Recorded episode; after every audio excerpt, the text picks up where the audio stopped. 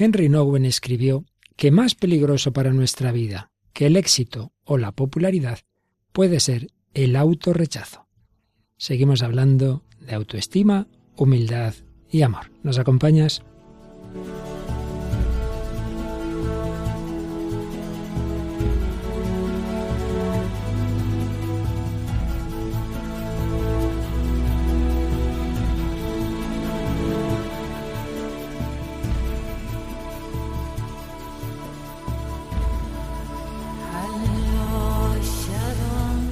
El hombre de hoy y Dios, con el padre Luis Fernando de Prada. Un cordialísimo saludo, muy querida familia de Radio María, y bienvenidos a este programa, a esta edición número 301 del hombre de hoy y Dios.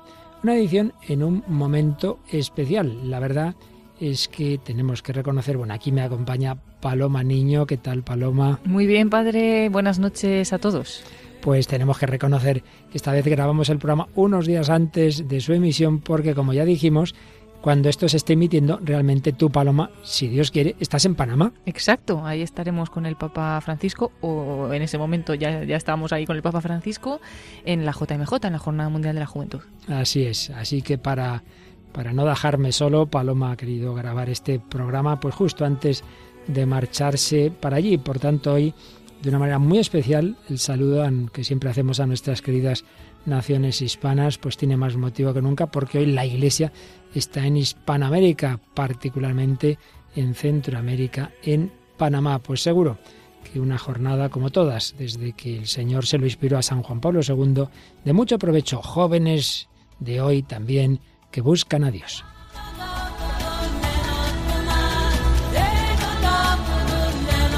Bueno, Paloma, pues mm, el programa de la semana pasada, que era el número 300, también ha habido algún comentario y como siempre he escogido alguno de ellos, ¿verdad? Sí, hemos recogido algunos de los recibidos en la página de Facebook y, por ejemplo, el de Concha Carracedo nos dice, me encanta el programa, me ayuda muchísimo a estar cada día más cerca de Dios. Y María del Carmen Velázquez dice, hola, buenas noches, gracias por estar siempre alimentándonos de los testimonios que de ellos aprendemos cada día y que el Señor siempre os guarde con salud y discernimiento. Pues muchas gracias a las dos y en efecto lo importante en todo lo que hacemos en Radio María es que nos ayude a estar más cerca de Dios. Y yo creo que también lo vamos a conseguir no nosotros, sino el Señor sirviéndose de testimonios de personas que realmente dieron un gran ejemplo, llevadas incluso al cine. Hoy va a ser un programa que vamos a oír bastantes cortes de una película de base absolutamente histórica. Estamos hablando de la vida dura, muy dura, de un inglés, ¿verdad, Paloma? Sí, hablamos de Joseph Carey Merrick. Y la película que, que narra su vida es El hombre elefante. De David Lynch, que recoge con mucha fidelidad, con alguna cosa que ya diremos, pero que, que en conjunto es de las que mejor recogen pues la historia real de una persona que sufrió mucho, porque un hombre con unas terribles deformidades que hacían que le llamaran así, el hombre elefante y veremos cómo más allá de esa apariencia externa había una gran persona y un gran creyente, un hijo de Dios. Es por ello la cuarta película que en poco tiempo dedicamos a personas que con unas determinadas limitaciones, discapacidades. Y la semana pasada era la película Máscara, también un joven con un problema serio de, huesos, de cráneo. La semana anterior eh, aquel niño con una cara deformada. La, unos días antes el, esa película, ese musical Gran Showman, que hoy también recogeremos alguna canción del mismo. Todo ello junto a reflexiones que proseguiremos hoy del padre Michel Esparza, la autoestima del cristiano, sobre este tema del que estamos desde hace ya varias semanas dando vueltas, humildad, autoestima, ser amados, amar.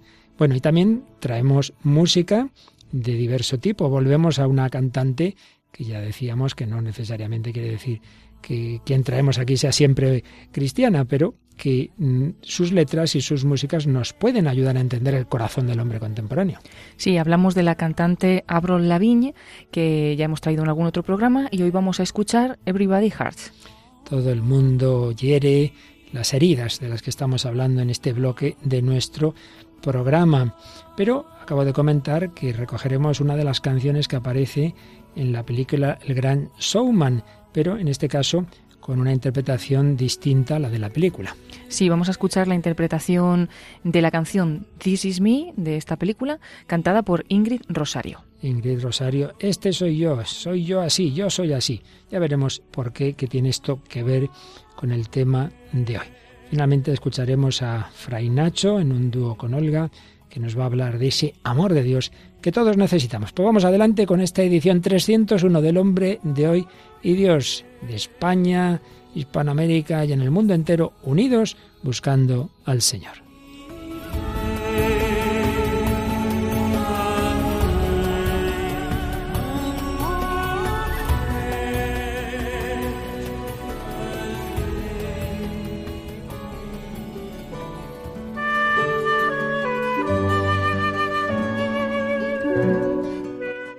En todo este bloque de nuestro programa, si recordáis, desde el primer momento, estamos contraponiendo, por un lado, humildad y amor, y por otro lado, soberbia y egoísmo. Son como las dos torres en plena enemistad, humildad y amor. La humildad es la verdad, la humildad es nuestra pequeñez, pero la humildad también es que somos amados por Dios y que estamos llamados a amar. Recibiendo el amor podemos amar a Dios, podemos amar al prójimo. Frente a ello la soberbia, creerme yo el centro del mundo, ocupar el lugar de Dios, creerme superior a los demás, hacerme el centro de todo. Por eso la soberbia, que diríamos como más intelectual, nos lleva a esa actitud vital del egocentrismo. Yo estoy por encima y todos al servicio de mí. Eh, son esas dos torres, son esas dos banderas, son esas dos ciudades tan contrapuestas. Pues seguimos viendo algo sobre la humildad y concretamente estábamos reflexionando últimamente en que humildad no quiere decir ni mucho menos eh, autodesprecio, autorrechazo, el que uno se, se humilla a sí mismo en ese sentido de, de creerse menos de lo que Dios le ha dado. No, no, no, no. La humildad no tiene nada que ver con la pusilanimidad, nada que ver con la baja autoestima. Y para ello, entre otros autores, estamos aprovechando reflexiones de Michel Esparza en su libro La autoestima del cristiano, que seguimos resumiendo algunos de sus párrafos. Pero recordemos en primer lugar la famosa frase de Santa Teresa, la humildad es la verdad, la humildad es el arte de valorarnos a nosotros mismos tal como somos, asumiendo tanto nuestras cualidades, nuestras virtudes, como nuestras limitaciones, nuestros defectos. La humildad proviene de conocer la dignidad que nada ni nadie nos puede quitar. Si eso estamos seguros de ello, que aunque tenga tales problemas físicos, tales limitaciones, tales problemas psíquicos, tales errores, sí, sí, todo eso está ahí, ya lo sé, pero todavía mucho más importante que eso es que soy criatura de Dios, creado a su imagen y semejanza, hijo suyo, redimido por Jesucristo. Desde esa conciencia, desde esa dignidad ya no tengo que aparentar nada, no tengo que, que creerme mejor que nadie para destacar en no sé qué punto, para no hundirme. No, quien mientras lucha por mejorar se ama a sí mismo tal como es, pierde los respetos humanos y permite que los demás le corrijan y le juzguen si quieren. San Pablo dice que también debemos juzgarnos a nosotros mismos con sobriedad. Lo contrario a la sobriedad, la borrachera lleva a algunos a actuar como si fuesen héroes, mientras que a otros les deja sumidos en una especie de depresión. Pues en el ámbito moral, señala Esparza, podemos distinguir dos tipos de soberbia. La arrogancia o engreimiento y por el contrario el autorrechazo o complejo de inferioridad. Pero en realidad ambos extremos vienen de desconocer la propia dignidad. Podemos decir que la arrogancia y el autorrechazo son el anverso y el reverso de la misma moneda, y de ahí que el malsano autodesprecio sea una especie de soberbia invertida. El mismo amor propio lleva a unos a ser arrogantes y fanfarrones y a otros a no atreverse a intervenir por miedo a hacer el ridículo. Henry Nowen, especialmente conocido por una obra que se difundió mucho, muy recomendable, El regreso del hijo pródigo, señalaba que él se había ido percatando a lo largo de su vida que todavía más peligrosa para la vida espiritual que la popularidad, el éxito o el poder es el autorrechazo. Es indudable que las tentaciones del éxito, de la prepotencia, son considerables, pero precisamente nuestra vulnerabilidad ante esas tentaciones depende de la medida en que antes hemos consentido ante esa otra tentación en realidad más grave, que es el autorrechazo. Precisamente, si escuchamos esas voces que nos dicen que no tenemos dignidad, que somos un desastre, que, no valemos nada, que nadie nos quiere, entonces caemos en la trampa del rechazo de sí. ¿Y entonces qué hay que hacer? Pues compensar eso buscando la aureola del éxito, de la popularidad, de la prepotencia. Como yo no valgo, como yo por dentro no tengo ese valor, entonces tengo que buscarme una especie de valor externo, algo que me den los demás, con lo cual se da uno cuenta de que esa vanidad de la que ya hablaremos más adelante también, esa arrogancia y ese autorrechazo, en el fondo son lo mismo desde distintos puntos de vista. Problemas de infravaloración son muy corrientes. Ciertamente, a veces ves una persona que, uy, va por el mundo como si fuera eh, mejor que nadie, pero cuando esa persona tiene confianza y se abre, por ejemplo, con un sacerdote o con un psicólogo, pero en mi caso yo lo veo muy claro, y al fin te das cuenta de que esa persona que parecía muy creída, en el fondo se infravalora y siempre dice, ay, si es que soy un desastre. Es así. Personas con un talento indiscutible, con grandes compensaciones por sus logros, luego en el fondo dudan muchísimo de su propia valía. Esos éxitos son como un encubrimiento de su baja estima personal. Si la gente supiera lo que hay en mí, dejarían de aplaudirme y de alabarme, decía un gran sacerdote, que muchas personas van con una máscara porque dicen, ay, si me conocieran de verdad, nadie me querría. Nosotros sabemos que eso no es así. Nosotros tenemos la gracia de saber que si existimos es porque alguien nos ha querido y no va a dejar de hacerlo. Por eso es tan fundamental la conciencia de ser hijos de Dios, que no necesitan autoconfirmarse ni mucho menos que los demás nos aplaudan. Ya me basta con que mi público es Dios, mi público, aquel para el que yo trabajo, para el cual vivo, vivir de cara a Dios. Y Dios siempre me ama tal como soy.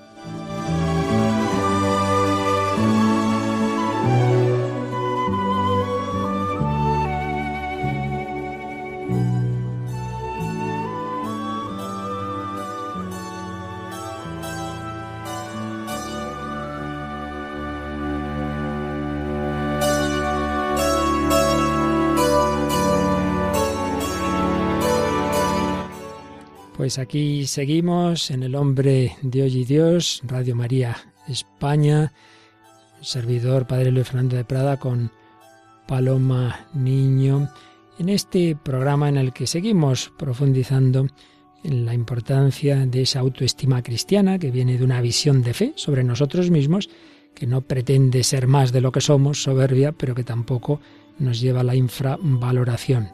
Y particularmente vamos a insistir en que los defectos, las limitaciones de tipo físico, psíquico, etcétera, que tantas veces nos acomplejan y llevan sobre todo a niños, a jóvenes, adolescentes, pueden llevarles a una situación de depresión, de, inferioridad y, y la importancia de hacer ver a esas personas que lo importante no está ahí, en eso externo, sino más a lo profundo. Llevamos en este sentido en poco tiempo tres películas y hoy traemos una cuarta con un trasfondo semejante, persona con, unas personas con determinadas limitaciones y en algunos casos gravísimas enfermedades y que externamente pues hacen que mucha gente pues se eche atrás ante esas personas, la suya, y sin embargo personas de gran valía. Hemos tenido el gran showman, que tiene una base histórica, hemos tenido la semana pasada la máscara, también recoge un caso real, Hablamos de aquel niño que en ese caso es de ficción, pero que es una historia que se repite muchas veces en, en tantos colegios, la película Wonder. Y hoy, Paloma, pues traemos una historia real, la verdad es que dramática, cuando yo me lo he ido leyendo un poquito, la vida de Joseph Carey Merrick y cómo luego fue llevada al cine, pero lo importante es eso, la vida real, uno le impacta lo que pudo sufrir esta persona y, y, y la crueldad de tantas personas también a su alrededor. Bueno, pues cuéntanos un poco, vamos a ir hablando poquito a poquito de la vida de esta persona porque yo creo que nos sirve de ejemplo de lo que estamos diciendo. Uno puede y debe valorarse desde la mirada de Dios, sabiendo que somos ovejas amadas por el buen pastor, el Señor es mi pastor, nada me falta, aunque los hombres no nos valoren, sino al revés, nos apaleen. Bueno, pues esto le pasó a Joseph Carey Merrick, el hombre elefante. Cuéntanos un poco de su vida, Paloma. Bueno, pues Joseph nació el 5 de agosto de 1852 en Leicester y falleció el 11 de abril de 1890 en Londres a la edad de 27 años. Él fue víctima en su vida del síndrome de Proteus. Merrick, Joseph, eh, empezó a sufrir los síntomas de su enfermedad al año y medio de nacer y desde entonces sufrió discriminación eh, por la sociedad, pero también por parte de sus familiares, obligándole a trabajar en el circo desde su infancia. Por la, la, única que no, digamos que no le discriminaba era su madre. La discriminación de la que fue víctima le hacía determinar un devenir cruel, pues solamente conocía de los demás la maldad.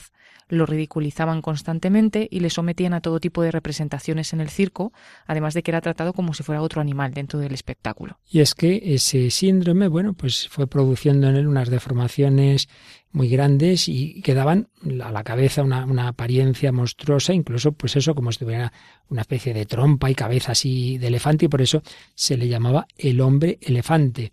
Y lo que dices de la familia es que en efecto eh, su le quiere muchísimo, pero su madre va a morir pronto.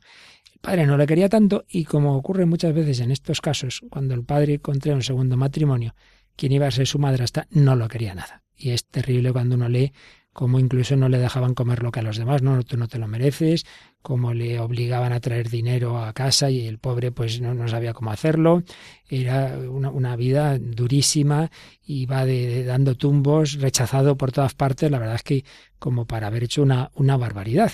Pero bueno, eh, al final va a un circo y también ahí le tienen como si fuera eso, un animal. igual que sacas a los elefantes y a los leones, pues sacaban al monstruo, al hombre elefante. Realmente una cosa tremenda que en ocasiones las autoridades intervenían, impedían eso, pero se iban a otro sitio y así estaban las cosas hasta que hubo algo que cambió, empezó a cambiar la vida, la vida de este hombre, ¿verdad? Sí, fue cuando se encontró con un médico cirujano inglés, que es Frederick Treves. Él lo descubrió en un espectáculo de estos de circo en 1884, pero entonces no se pudo hacer cargo de él. Lo que sí hizo es entregarle una tarjeta.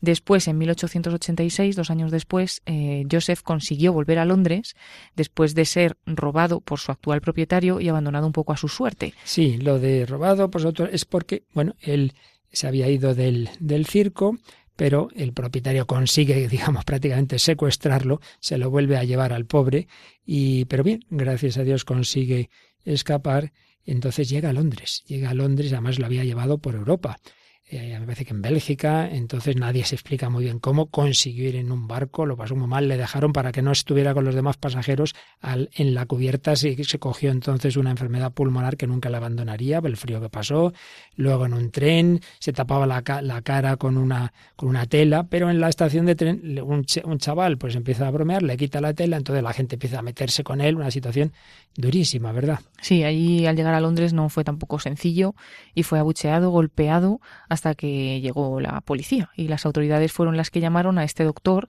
que se había encontrado dos años antes después de que Joseph les entregó la tarjeta. Bien, pues ahora mm, vamos a ir a seguir contando la vida de este hombre, pero lo vamos a ir haciendo con algunos cortes de la película que, que ha llevado a la gran pantalla la vida de este hombre. Es una película, bueno, cuéntanos quién la dirige, etcétera. Sí, es una película pues con el mismo nombre así, ¿no? El hombre elefante de 1980 de Estados Unidos y dirigida por David Lynch. Además tuvo varios premios, nominaciones, ocho nominaciones al Oscar, incluyendo película y director en 1980 y también cuatro nominaciones a los Globos de Oro, también a mejor actor en los premios BAFTA. Es que decir que el médico es interpretado por Anthony Hopkins, es el más conocido de los actores de esta película, que la verdad es cuando yo ahora la he vuelto a ver no le reconocía de lo joven que está en esa película, ¿verdad? Y es ese médico que, que, es la clave para que este hombre empiece a valorarse. La película, por lo que hemos estado viendo, es muy, muy fiel a la historia, salvo en un punto muy importante que diremos al final. Eh, pero en conjunto recoge bastante bien, siempre con las típicas licencias del cine, la historia de este hombre. Entonces, nosotros, no, como no queremos tampoco destriparla, aunque la vida ya es conocida, vamos a poner cortes no en el orden de la película, sino, bueno, un poco al hilo de lo que vamos comentando. Concretamente, nos decías, Paloma, que cuando consigue llegar Merrick a la estación de, Londres, eh, la gente le abuchea, le empiezan a perseguir, a gritar. Esta escena está en la película y lo oímos ahora un momento.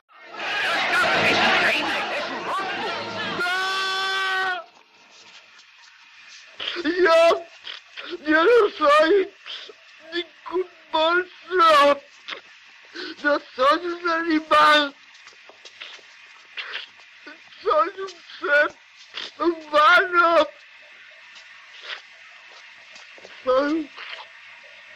Un hombre. No soy un monstruo, no soy un animal, soy un ser humano, soy un hombre, un grito desgarrador. Impresionante pensar que fue realmente que fue así. Así, porque bueno, escuchamos la película, pero bueno, es que fue así realmente. Y no será el único caso, ¿no? Eh, pues no, lamentablemente no. Y por ello yo creo que todo esto tiene que hacernos pensar, ¿no? El daño que podemos hacer a una persona pues sobre todo si esto empieza de niño, de adolescente, siempre oír estas cosas, ¿verdad? Pues realmente pueden producir un daño, bueno, llevar incluso al suicidio, hacer grandes heridas. Estamos hablando de las heridas del corazón, de las heridas de no saberse amado, de saberse rechazado. Todo el mundo tenemos de un tipo u otro de heridas. Y en este bloque estamos hablando de ello y llegando siempre al final Aquí hay alguien, hay un médico que quiere sanar nuestras heridas, pero primero reconocemos esas heridas. Y es, una vez más, lo vemos en canciones modernas que volvemos a traer hoy de esta cantante Avril Lavigne, o como se diga, que no es fácil de pronunciar. Es nacida en 1984, cantante, compositora, diseñadora de moda y actriz también, y comenzó su carrera musical en el año 2001. Fue conocida en una presentación de una feria que despertó el interés del productor y desde entonces ha vendido 47 millones de álbumes y 79 millones de sencillos en todo el mundo. Uno de estos sencillos, de estas canciones, la vamos a escuchar hoy. Es el segundo de su cuarto álbum de estudio, lo sacó en 2012 y es Everybody Hurts. Describió Abril Lavigne este tema como diferente, pero no demasiado diferente como alejarse de quién soy yo. Pues escuchamos esta composición. Don't know if I can do this on my own. Why do you have to leave me? It seems I'm losing something deep inside of me. Hold on, on to me.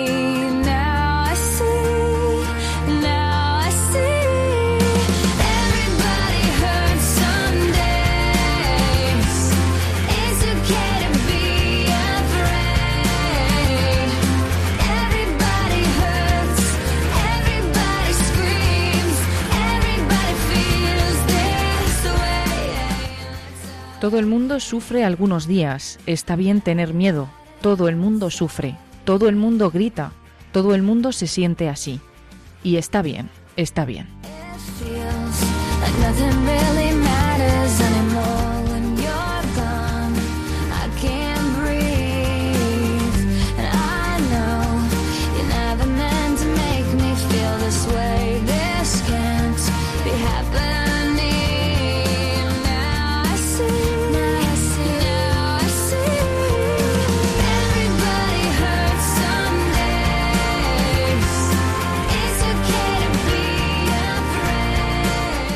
Todo el mundo lastima, hiere algunos días. Está bien tener miedo. Todo el mundo hace daño, todo el mundo grita.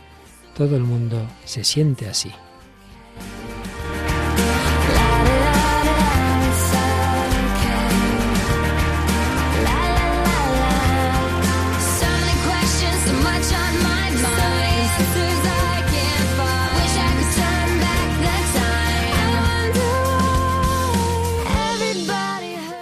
Tantas preguntas, tanto en mi cabeza, tantas respuestas que no puedo encontrar.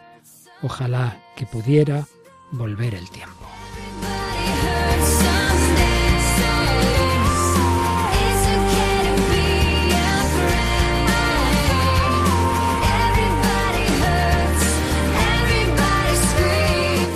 Todo el mundo hiere y desde luego a Joseph Carey Merrick, el hombre elefante, le hicieron muchísimo daño pero también hubo quien le miró con otra mirada, quien descubrió en él a una persona humana.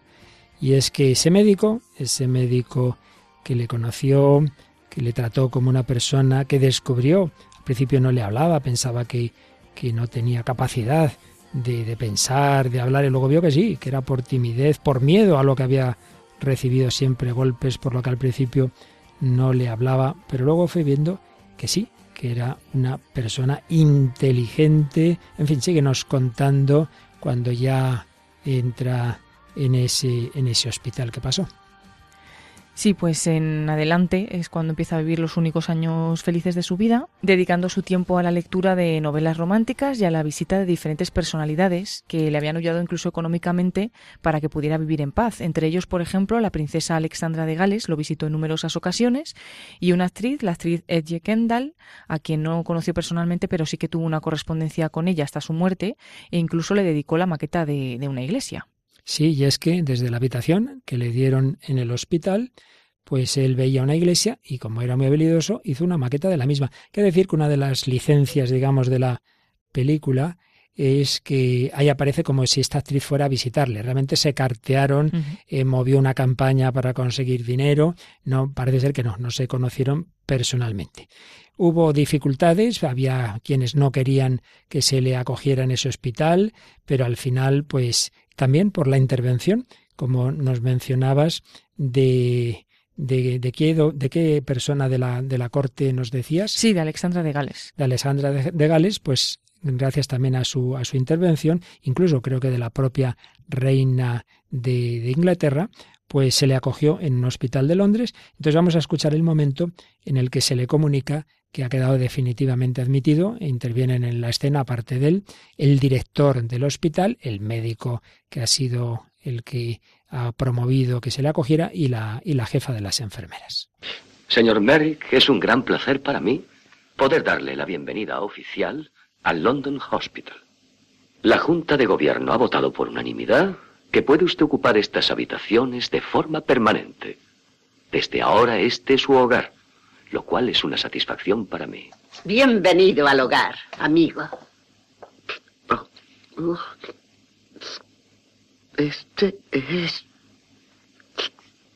mi hogar. Sí.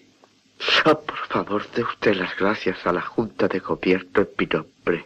Haré cuanto esté en mi mano para merecer tanta amabilidad. Este es mi hogar. Sí. Y esto también es suyo. Mío. Un neceser. Oh. Oh. Oh. Señor Tips. Oh. oh. Gracias. Gracias. Oh. Oh, gracias a todos, amigos. Gracias, amigos míos. Oh, oh, amigos míos. Gracias. Oh, gracias. Pues acabamos de escuchar otro corte de esta película de David Lynch, El hombre elefante, en este programa en que estamos hablando de este personaje inglés, Joseph Merrick. Bueno, ¿en qué te has fijado de esta escena, Paloma? Bueno, en el inmenso agradecimiento ¿no? que tiene.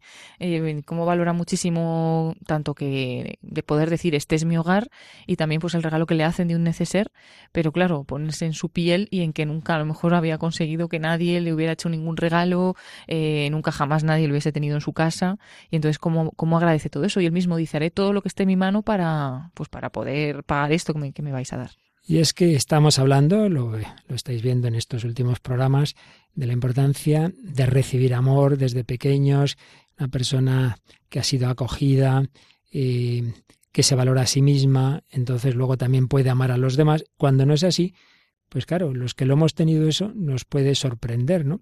Encontrar personas que, que no han tenido de esto y cuando se encuentran un hogar, alguien que les quiere, alguien que no les pega, alguien que les hace regalos les parece inaudito, es un inmenso descubrimiento y brota ese agradecimiento y también les dice amigos, amigos, no había tenido amigos. Qué importante es que esto también con las personas cada vez más en nuestro mundo tan loco y tantas familias desestructuradas, que la familia sea, esto fíjate que ocurrió en un hospital, como dice el Papa Francisco, que la iglesia debe ser un hospital de campaña, acoger a tantas personas heridas. Tu Paloma, que también las catequesis muchas veces eh, en ámbitos no precisamente de familias muy estructuradas, algo de esto habrás visto, ¿verdad? O mucho. Sí, pero bueno, gracias a Dios eh, también hay que saber que luego eh, si, si realmente se recibe amor por, por alguna parte, todo se puede sanar, ¿no? Que Dios es el que cura nuestras heridas, pero es verdad que, que es una pena muchas veces cómo te encuentras a, a la gente que, bueno, pues abandonada a su suerte casi desde muy, muy pequeñita muy pequeñitos los niños y bueno, pues ahí también crecen con muchas dificultades. También lo has visto en Guinea, en, en, en la India, no digamos, pero ciertamente en todos esos sitios y también aquí vemos que luego el Señor quiere sanar y que directamente por su gracia y a través de nosotros en la Iglesia esas heridas se van sanando y yo también desde luego tengo esa experiencia. Así que nos contando cómo era este hombre cuya vida va cambiando en ese hospital.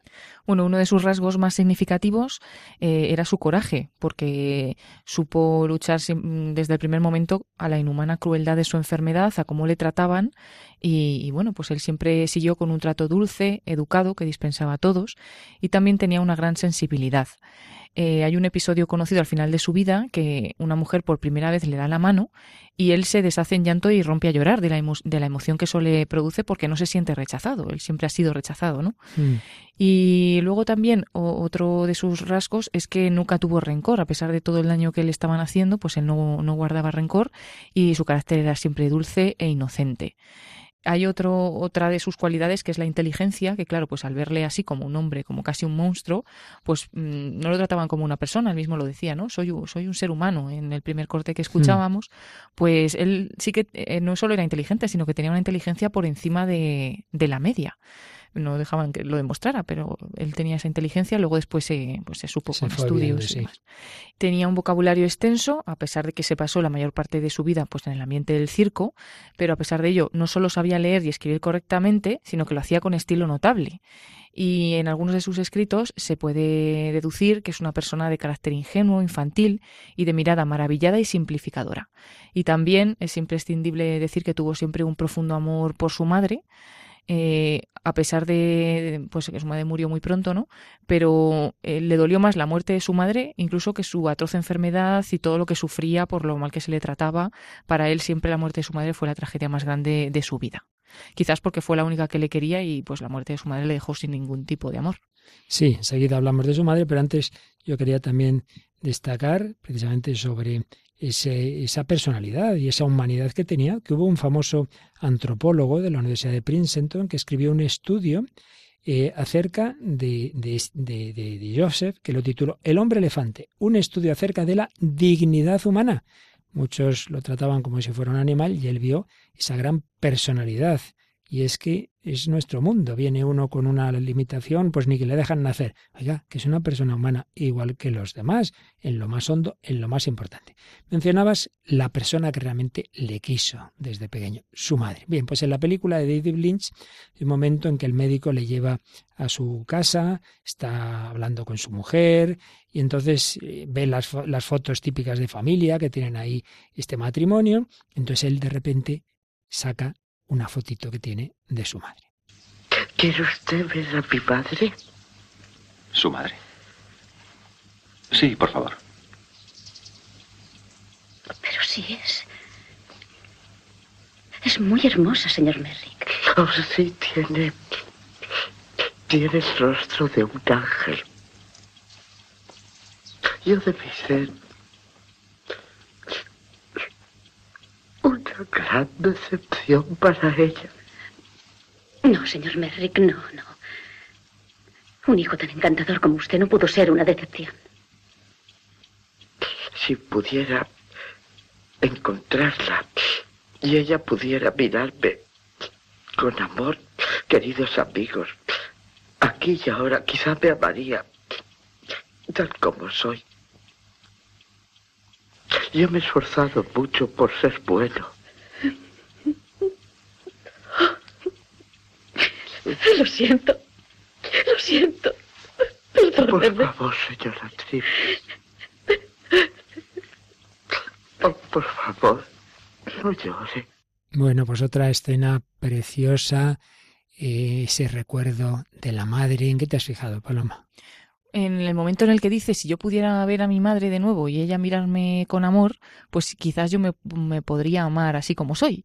O sea que mm, realmente él, sabiéndose amado por su madre, puede amarse da igual como sea, aunque todos se metan con él, aunque todo yo, le traten fatal, pero tiene a alguien que le, que le quiere. Esa mirada de la que hablábamos también en la semana pasada, esa mirada profunda, que por supuesto los hombres la tendrán o no, pero Dios siempre la tiene, Dios siempre mira el corazón y él le parece en un momento, ay, qué decepción debí ir para él. Y, la mujer del médico dice, no, no, no, no, no.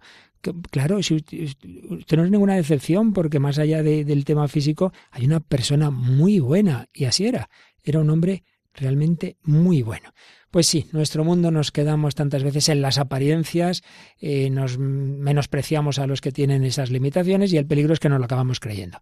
Y aquí empalmamos con la primera de esta serie de películas que hemos traído, con un trasfondo semejante, personas con, con, limitaciones, discapacidades, cosas que se salen de la norma, y ese era el circo que tuvo también, con otro enfoque distinto al, desde luego, al, al que tenía al pobre hombre elefante, en la, en la película del Gran Showman. Y hay esa, esa canción en la que aquellos actores en un momento dado que se sienten rechazados se ponen a cantar, pues yo soy así y no, me voy a chantar por ello. Pero hoy lo que traemos es una versión especial, una versión que vale la pena además ver el vídeo en YouTube, ¿verdad? Sí, es esa canción This Is Me del gran Showman, pero cantada por Ingrid Rosario que es una cantante, bueno, cuenta con una de las voces más potentes y fascinantes del mundo cristiano actual. Ella no es católica, pero, pero sí que hace música cristiana.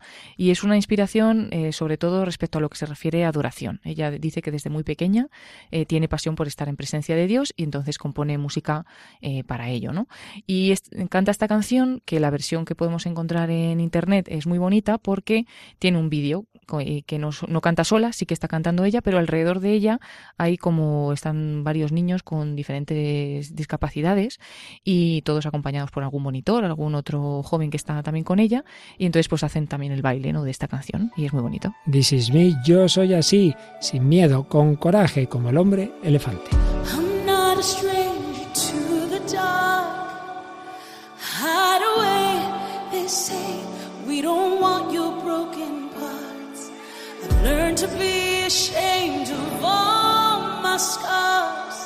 Run away, they say. No one will love you as you are. Them break me down to dust. I know that there's a place for us. For we are.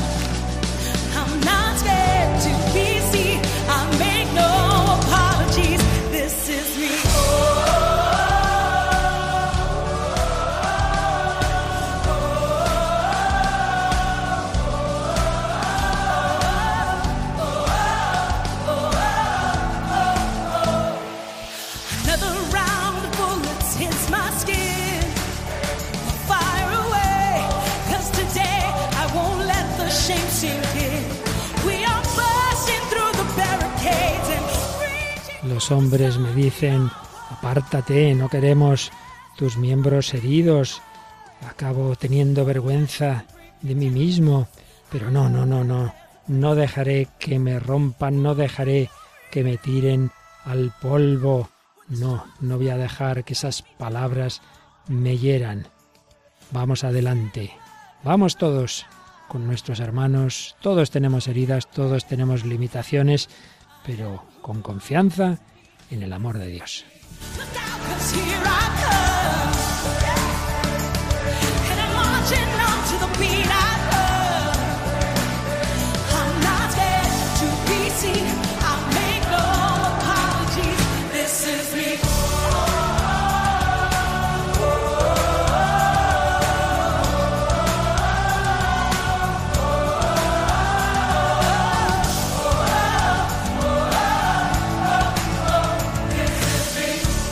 This is Me, una versión cristiana de Ingrid Rosario en una convención de una iglesia en Estados Unidos y con ese planteamiento de personas, particularmente niños con determinadas discapacidades, felices cantando porque Dios ve hijos, no se fija en esas limitaciones que de un tipo u otro todos, absolutamente todos tenemos. Bueno, y este John Merrick era cristiano, Paloma.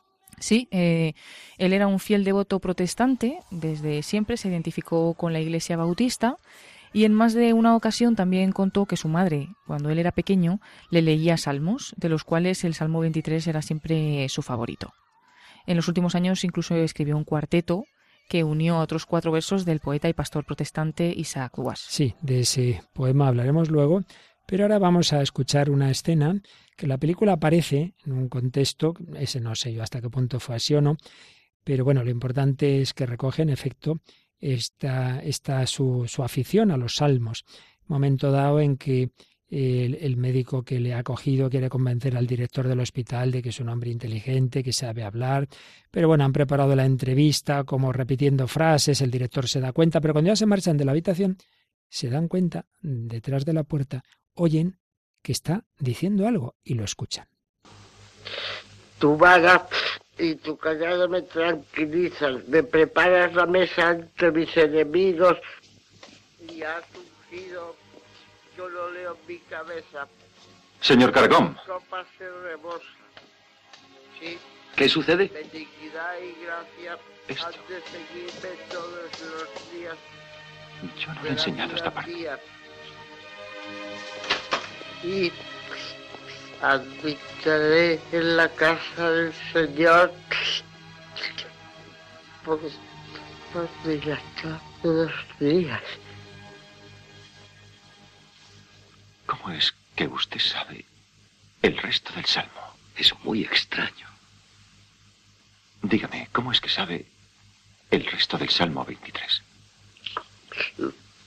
Yo, yo solía leer la Biblia todos los días y yo la conozco muy bien y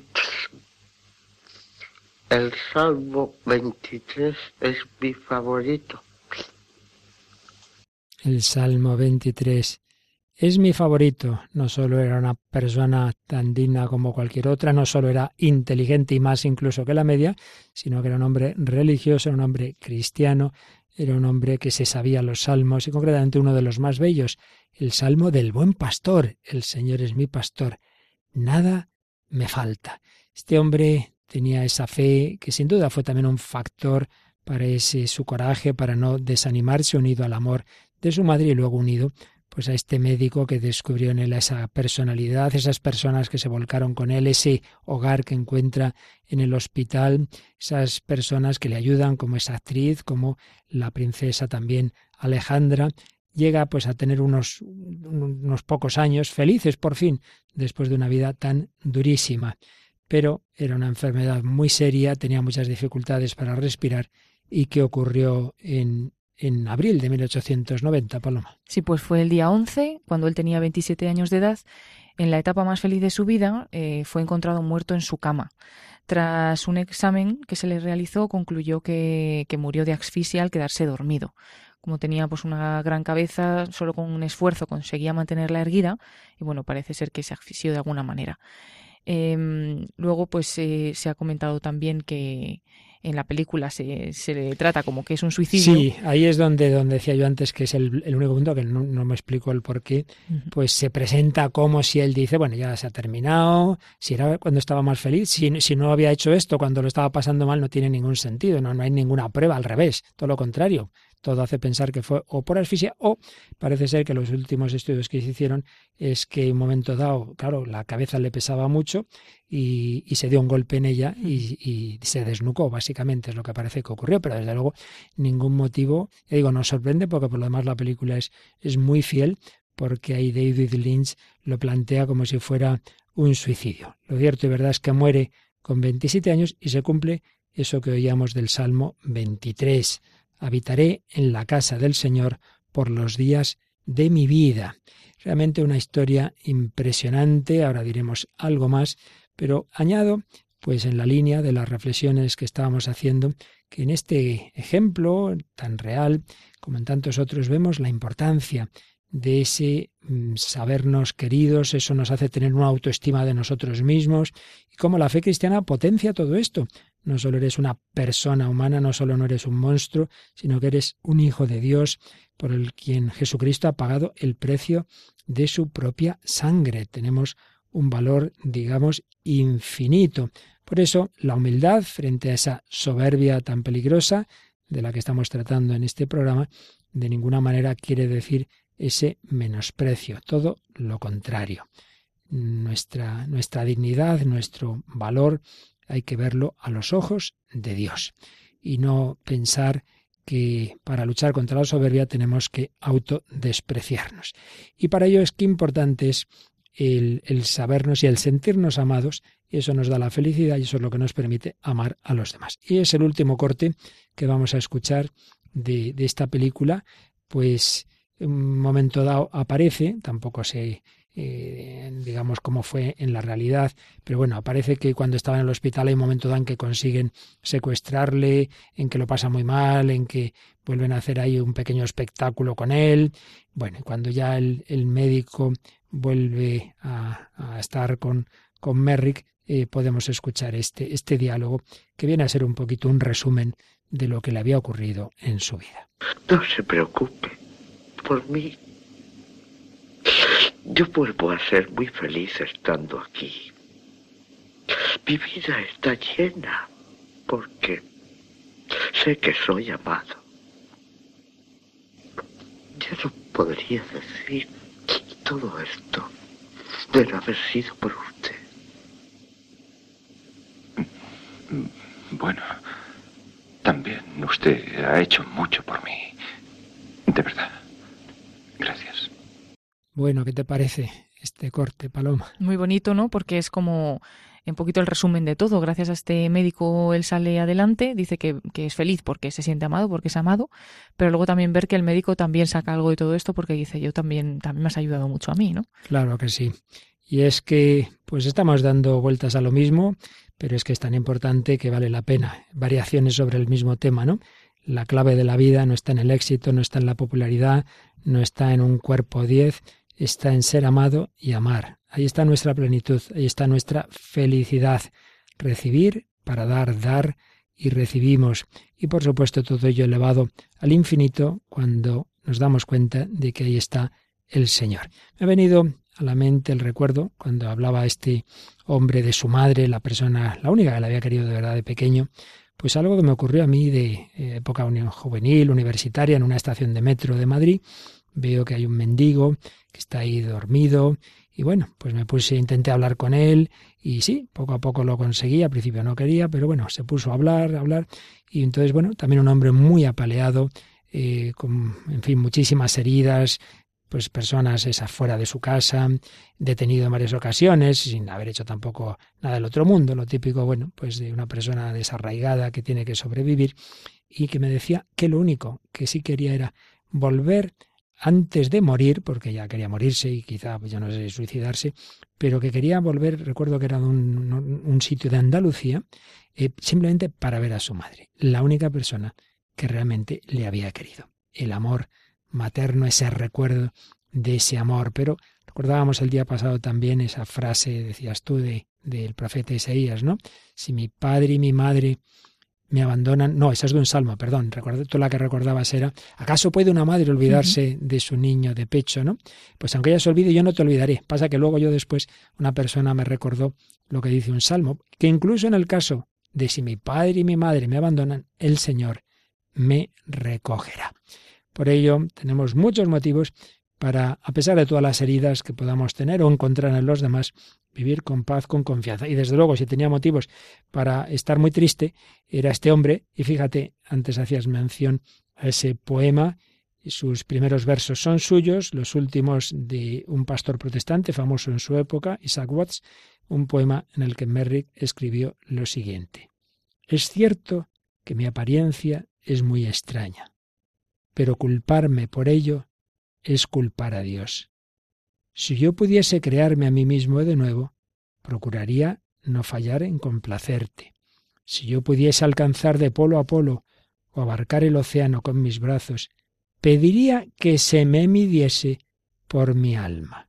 El alma es la medida del hombre. No nos fijemos en lo externo y no culpemos a Dios de las heridas que tenemos nosotros. Pues vamos a terminar pues mirando ese amor de Dios, quedémonos en ese amor de Dios con una interpretación de Fray Nacho. Sí, Fray Nacho, que es un religioso mercedario, que también es cantante y tiene algunas canciones, como esta que vamos a escuchar en el día de hoy, que se titula Quédate y que la canta con Olga.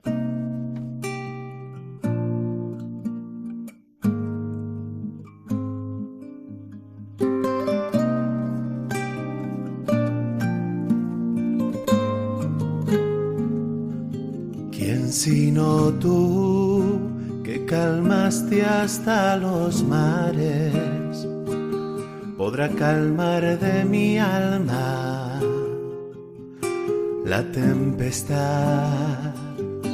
¿Quién sino tú que llenaste soledades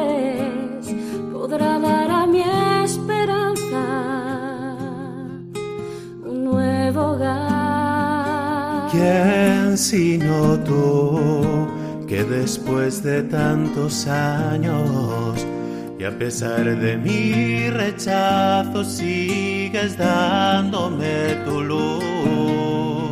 ¿Quién sino tú que a pesar de mis pecados no te cruzaste de brazos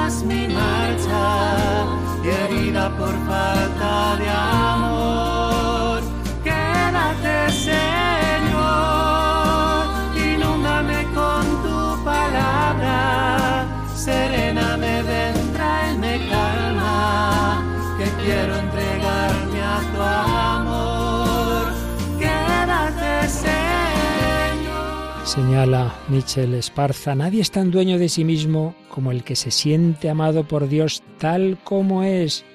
Y es precisamente esa humilde autoestima la que permite al cristiano morir a sí mismo, en el sentido de morir a su amor propio egoísta. Esa conciencia de su dignidad le hace capaz de entregarse a los demás con gran libertad interior. El amor de Dios le libera de sus problemas personales, de modo que en adelante puede dedicar todas sus energías a ocuparse de los demás. El ser humano alcanza su plenitud en la medida en que ama de verdad, encuentra su verdadero yo, entregándolo por amor aún tú, pues donde yo soy tuyo es cuando soy completamente mío. Caminaste hasta mi encuentro para hacerme descubrir. Que solo tú eras lo que yo anhelaba. Y de nuevo intensamente en tu abrazo descubrí que me amaste desde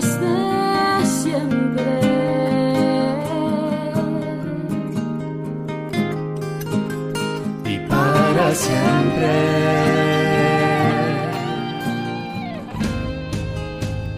Quédate, Señor.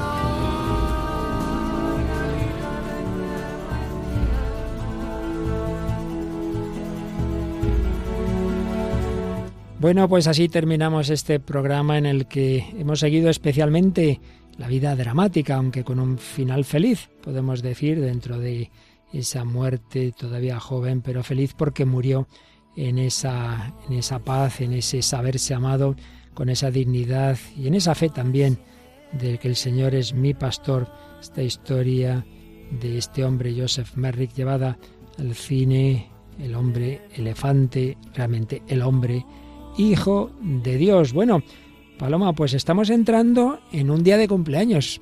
Sí, qué bueno poder ser los primeros en felicitar a la radio, ¿no? En este día. Claro que sí, 24 de enero de 1999 empezaba Radio María a emitir desde aquí, desde Cuatro Vientos. Por ello, este día que empieza ya, mañana, en unos minutos, pues mañana día grande en Radio María, este 24 de enero, programación especial, no os la perdáis, a las 10 de la mañana la Santa Misa por tantos voluntarios, bienhechores, tantas personas que han hecho posible este gran proyecto. Por otro lado, recordamos que este programa tiene hoy un poquito de trampa, lo hemos grabado unos días antes porque realmente la paloma que está aquí en esta mesa, pues cuando está emitiéndose esto, está en Panamá, está a miles de kilómetros, así que paloma también esperamos que la JMJ y el cumpleaños de la radio, las dos cosas vayan muy bien. Exacto, y si todo va bien y ya estoy en Panamá cuando estéis escuchando esto, también estará el Papa, porque llega también el día 23. Bueno, aquí, aquí todo, pues también tenemos que decir que a partir del 25 eh, vamos a, tener esas retransmisiones y te vamos a escuchar lo que nos cuentas de lo que está pasando en Panamá. Así que vamos, que no os perdáis los próximos días en Radio María. Bueno, y ahora a continuación en Radio María España tenemos un sacerdote muy santo y muy sabio que sabe mucho de música, ¿verdad? Sí, es el padre Eusebio Guindano que viene con el programa Música, música de, Dios. Claro que sí, música de Dios. Bueno, pues con el Señor os dejamos y, a disfrutar de la JMJ y del cumpleaños de Radio María. Gracias Paloma y gracias a todos vosotros. Que el Señor os bendiga. Este próximo programa, si Él quiere.